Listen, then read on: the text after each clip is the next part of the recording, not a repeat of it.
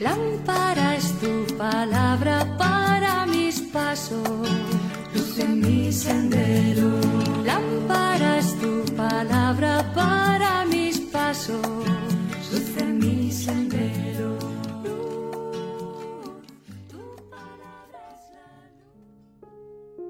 Del Evangelio según San Marcos capítulo 2 versículos del 23 al 28. Un sábado atravesaba el Señor un sembrado. Mientras andaban los discípulos iban arrancando espigas. Los fariseos le dijeron, Oye, ¿por qué hacen en sábado lo que no está permitido? Él les respondió, ¿no han leído nunca lo que hizo David cuando él y sus hombres se vieron faltos y con hambre? Entró en la casa de Dios en tiempos del sumo sacerdote Abiatar. Comió de los panes presentados que sólo pueden comer los sacerdotes, y les dio también a sus compañeros. Y añadió, El sábado se hizo para el hombre, y no el hombre para el sábado. Así que el Hijo del Hombre es Señor también del sábado. Palabra del Señor. Gloria a ti, Señor Jesús.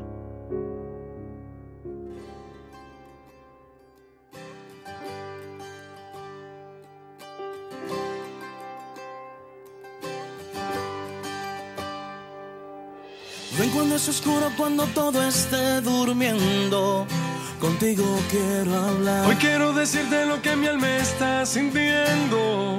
No lo puedo callar. Quiero que tú seas hoy el dueño de mi vida. Que seas mi verdad. Y cantarte todas esas bellas melodías que agradan tu altar. No, no, no, no. Y te voy a adorar. Tu nombre exaltar. Darte la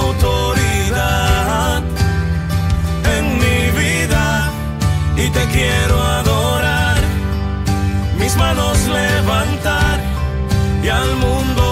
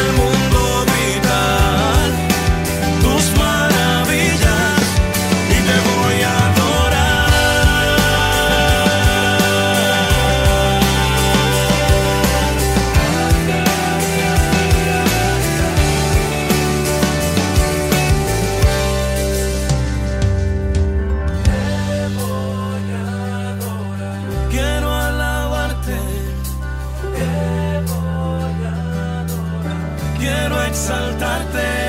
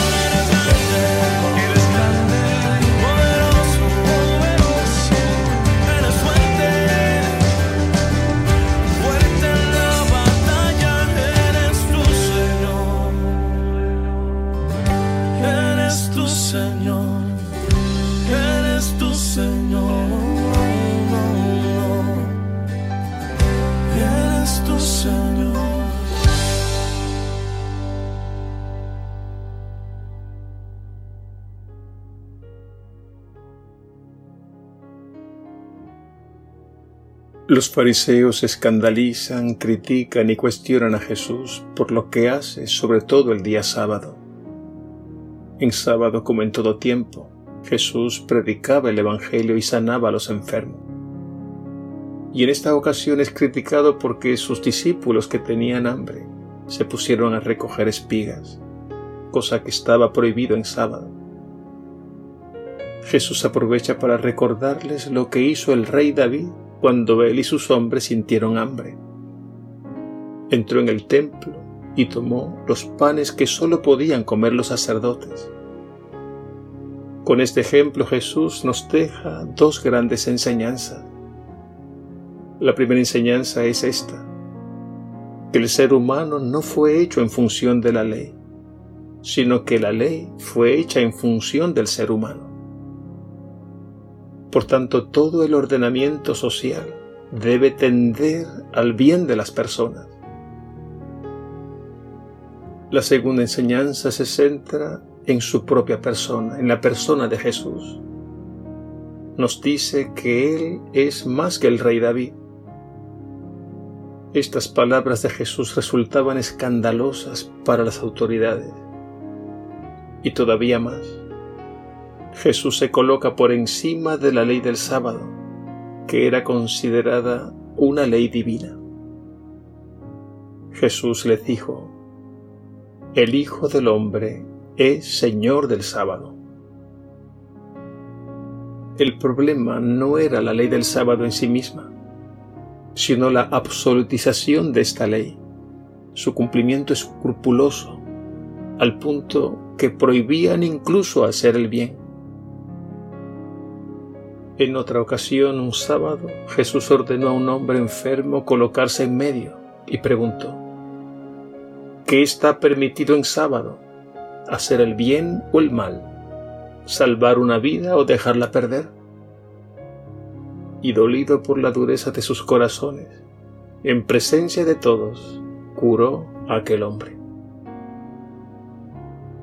Una de las acusaciones en contra de Jesús en el juicio que lo llevó a la cruz fue precisamente esta, la de violar la ley, y específicamente la ley del sábado.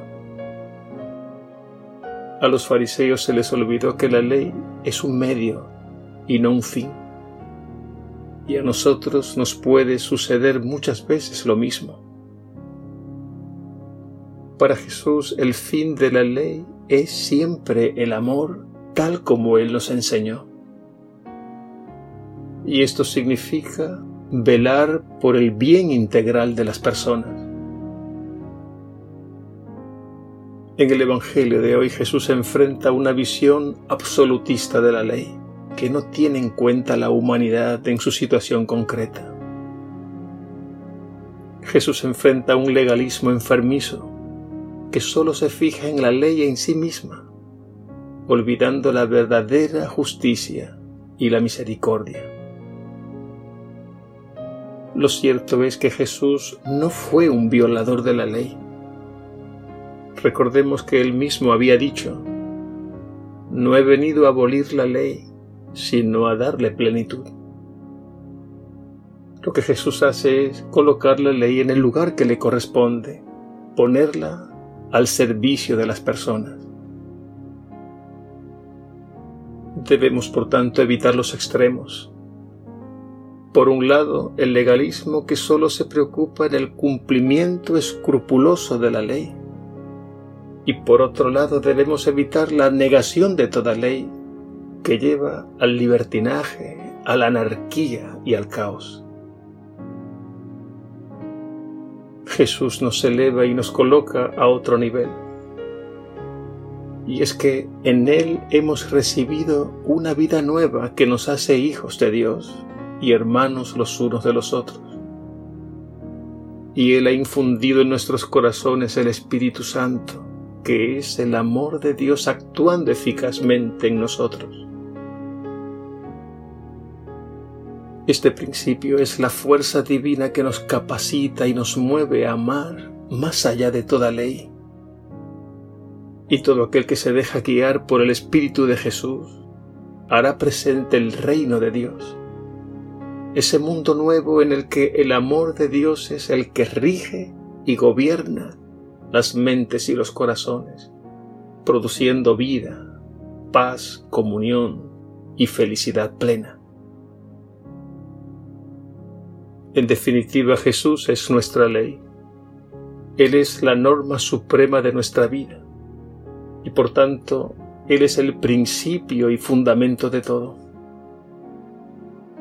Eres la roca firme sobre la que podemos construir un mundo según el corazón de Dios, según la medida de su amor.